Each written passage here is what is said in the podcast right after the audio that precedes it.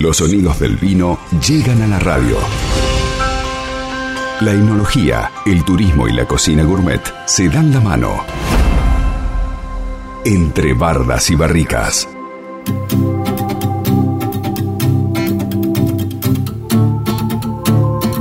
Y como todos los miércoles, ella es técnica superior en enología y vitivinicultura, guía de turismo de la bodega Familia Schroeder y es Belén Tabossi quien nos habla.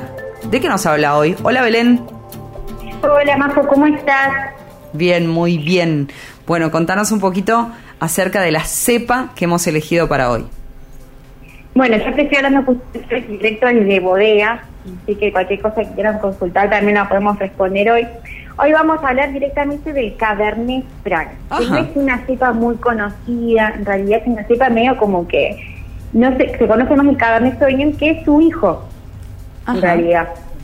Entonces el Cabernet Franc en realidad es el papá del Cabernet Sauvignon, porque no sé si se acuerdan de la historia, de que el Cabernet Franc con el Sauvignon Blanc recrearon el Cabernet Sauvignon. De ahí viene el nombre Cabernet Sauvignon, Cabernet por Cabernet Franc y Sauvignon por Sauvignon Blanc.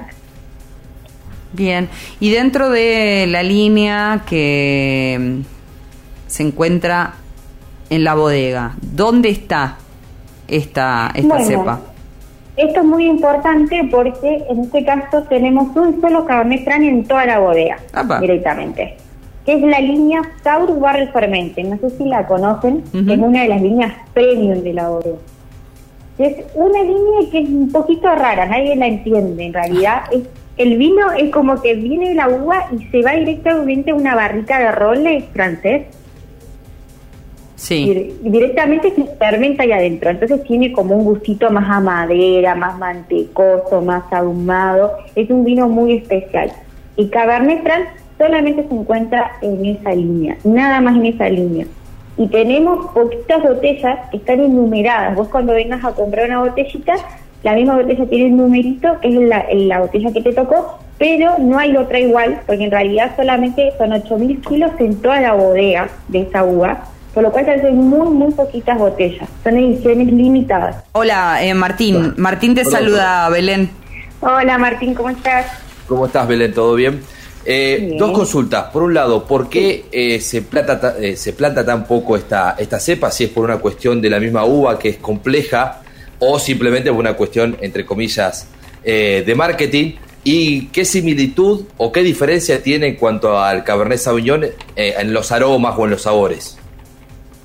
Bueno, el tema de esta uvita es una agua muy chiquitita y tiene eh, la parte de la piel que se hizo yejo, en realidad es tan finita que se puede romper. Entonces es complicada la producción de esta uva.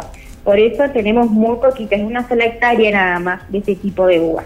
Pues hay tan poca producción. Entonces sí, la planta tiene un tratamiento más específico y mucho más eh, personalizado, sería. Y después que esta uva tiene un compuesto químico que se llama piracina, que es muy parecido al Cabernet Sauvignon. ¿Vieron que el Cabernet Sauvignon pica? Mm. Nos pica la lengua por ahí. Porque tiene el mismo compuesto que tiene la pimienta, que se llama piracina. Esa es la similitud que tiene con el Cabernet Sauvignon. Solamente que el Cabernet Sauvignon lo adaptó, ese químico, y lo notó mucho más. Por lo tanto, el Cabernet Sauvignon es mucho más fuerte que el Cabernet Franc. Pero en sí, esa es su similitud. Bien. Muy bueno. Bueno, y contanos, eh, a ver, ¿quién, ¿quién elige más esta, esta cepa? ¿Quién elige más este vino? Bueno, en realidad es un vino muy, muy amable. Si alguna vez lo han tenido gusto de probar, en este caso el bar realmente Cabernet Franc, es un vino muy amable. Vos lo vas a sentir bien frutado, florado, suavecito, mantecoso lo puede tomar cualquier tipo de persona, en el sentido, si hay gente que no sabe de vino, lo va a sentir rico, como la gente que por ahí tiene más experiencia con el vino, también lo va a sentir rico. Es un vino que le decimos tomable y amable, las dos cosas al mismo tiempo. Entonces, cualquier puede probar este vino y le va a gustar directamente, porque es un vino muy fuerte, porque es de guarda, pero a la vez es tan suavecito que pasa como agua, decimos, pero por la duda nunca decimos de saber si creen que es agua. claro. Belén, y, todo esto del Cabernet Franc tiene, si no me falla la memoria, corregime, estamos en pocos días de, de, una, un aniversario, de una, ya del, dentro del calendario de las uvas, creo que ahora en diciembre era el, el del Cabernet Franc, ¿verdad? Justamente, mira que cada uvita tiene su día, en realidad el 4 de diciembre es el día del Cabernet Franc, por eso decidimos hoy hablar de esta cepa, que no es muy conocida en la zona, pero a la vez es una de, los, de las uvas que es eh, enológicamente tiene mucha calidad. En la bodega, siempre en las bodegas la línea premium va a tener un Cabernet Franc. Bien, bueno, eh, Belén, ¿con qué vas a acompañar o con qué podemos acompañar esta, esta cepa, este Cabernet Franc? Bueno, en este caso yo siempre recomiendo carnes rojas, no muy especiadas, un bife de chorizo, más o menos, porque este vino como es tan suavecito, si le ponemos muchas especies a la carne, nos vamos a sentir medio fuertes, después no se nos va a apagar el vino. Entonces, una carnecita tranquila. Pero como estamos en verano, hace calor, nadie tiene ganas de prender el horno, la hornaza para hacer un bife de chorizo. Así que lo recomiendo mucho con ensaladas. Ensaladas de hojas verdes, de rúcula, con queso, de queso por con nueces. Bien, qué rico. ¿Y se va con algún postre puede llegar a ir? Pues siempre me, me decís los espumantes por ahí, algo, algo distinto. Claro, en realidad los espumantes están muy bien con postres, pero lo de carne bien con algo dulce, pero por ahí no tan empalagoso, por ejemplo, un volcán de dulce de leche no iría. Yo lo pondría con un lemon pie o que es un poquito más ácido y por ahí van a equilibrar bastante bien. Bueno, creo que tengo que cortar porque ya me tenté, no. Eh, y hasta ahora todo la, la verdad que a veces digo, los miércoles para mí son especiales porque termino con ganas de comer todas las cosas que nombrás, de tomar todo lo que nombrás.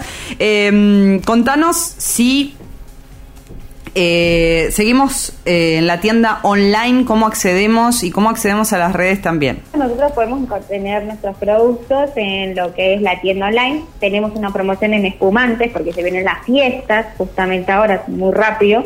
Así que tenemos 40% de descuento en todo lo que es la línea espumante.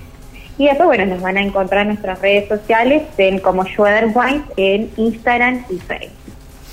Bien, bueno, ingresamos entonces eh, a la tienda tienda.familiaschroeder.com. Eh, ahí tenés toda, y, y está la, la, aplicación también, ah, podés ingresar a través del celu la aplicación a través de Qué bueno, ay, qué bueno, todo, todo a la mano ahora, todo a la mano, está genial. Belén, te agradecemos como siempre que nos hayas contado y nos hayas enseñado todo esto que nos estás enseñando a través de Entre Bardas y Barricas y te esperamos el próximo miércoles aquí después de las once y media. Dale, genial. Y va a ser ahora siempre desde bodega. ah, bien. Bien, bien. Un abrazo. un beso, nos vemos. Belén Tabossi, técnica superior en enología y viticultura, guía de turismo de la bodega Familia Schroeder. LU5 Podcast. Todo bien.